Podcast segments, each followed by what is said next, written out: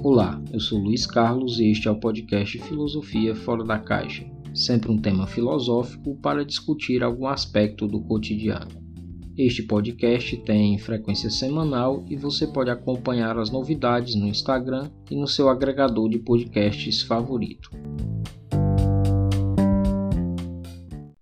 Na última semana, acompanhamos por meio dos noticiários a uma escalada de notícias falsas, cujas fontes partiram inclusive de supostas autoridades nacionais e políticos. Ao mesmo tempo, temos acompanhado o surgimento e crescimento do número de agências de notícias focadas na verificação deste tipo de matéria. Acompanhamos inclusive a aprovação de uma lei para punir responsáveis pela divulgação deste tipo de notícias. Nos perguntamos: em que mundo vivem as pessoas que são capazes de elaborar uma notícia falsa com a intenção de denegrir a imagem de outra pessoa ou de colocar em risco a vida de outras pessoas? O que são fake news e por que as pessoas acreditam nelas? Antes de mais nada, é preciso esclarecer: fake news nada mais é do que uma mentira, daquelas mesmas que se conta na infância para escapar do castigo. É uma mentira bem contada. O termo é recente, isso se popularizou a partir das eleições de 2016 nos Estados Unidos.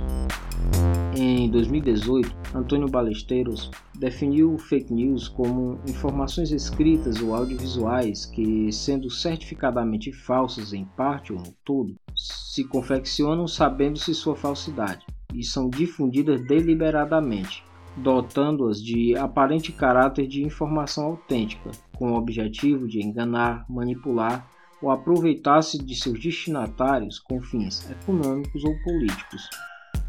Mas o que tem a ver a filosofia com a produção e disseminação de notícias falsas? Por seu caráter originário, a filosofia se define como amor à sabedoria, à verdade, ou seja, se preocupa antes de mais nada em distinguir entre o real e as nossas percepções. Para descobrir a verdade e desmontar esse tipo de informação, a filosofia se arma de conhecimentos como a metafísica, a ética, a estética e a lógica.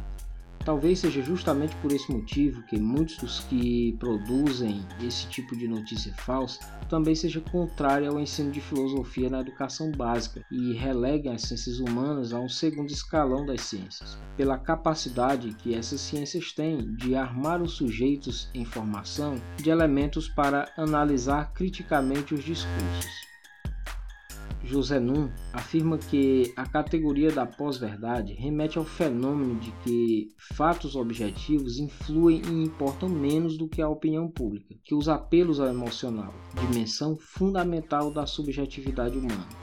Desta forma, este suposto tipo de notícias envolve de maneira geral um forte apelo às emoções dos indivíduos. Com o apelo ao emocional, as pessoas ficam menos suscetíveis a verificar os fatos e mais frágeis para agir de maneira intempestiva e passional. McIntyre, ao analisar o conceito de pós-verdade, começa pela necessária retomada do conceito de verdade estabelecido por Aristóteles como uma correspondência entre aquilo que dizemos e aquilo a que nos referimos. Em outras palavras, seria como a abordagem de uma propaganda de uma empresa que dizia que um pneu é um pneu, ou seja, aquilo que nós expressamos por meio da nossa fala, da nossa comunicação, corresponde à realidade, ao objeto o problema é que o que vemos atualmente perpassa justamente pelo oposto disso. Quando alguém ousa afirmar que a morte de 6 mil pessoas não é de fato dor para muitas famílias. O que está em jogo, segundo McTarry, é o grau de responsabilidade moral dos indivíduos. Em meio às pessoas que espalham fake news, há sim muita gente inocente que acaba cedendo ao apelo emocional da aparente veracidade do que é apresentado, mas jamais se poderia dizer o mesmo de quem defende o uso de notícias falsas como liberdade de expressão.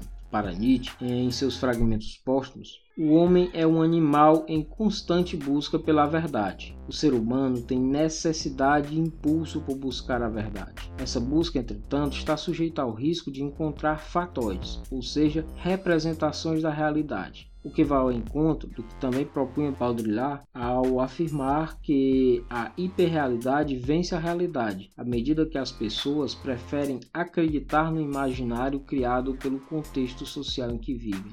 Estamos, portanto, submetidos a estar presos no ciclo de cair em possíveis fake news a qualquer momento? Isso depende muito de nossas escolhas. Quais? Da difícil escolha de sempre verificar a correspondência entre os possíveis fatos apresentados nas notícias com a realidade. Colocar em suspenso, a partir da racionalidade lógica, notícias que queiram nos forçar a atuar de maneira passional e emotiva. É tempo de questionar-se antes de agir. Isso corresponde com a realidade? E se me afetasse diretamente? Se passar adiante essa notícia, ajudará alguém?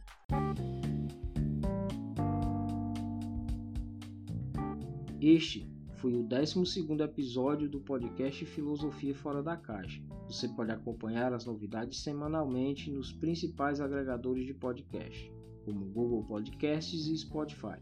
Nos acompanhe no Instagram em anco.fm, lcelviscoach, para contribuir com as pautas e ficar por dentro das novidades. Até a próxima!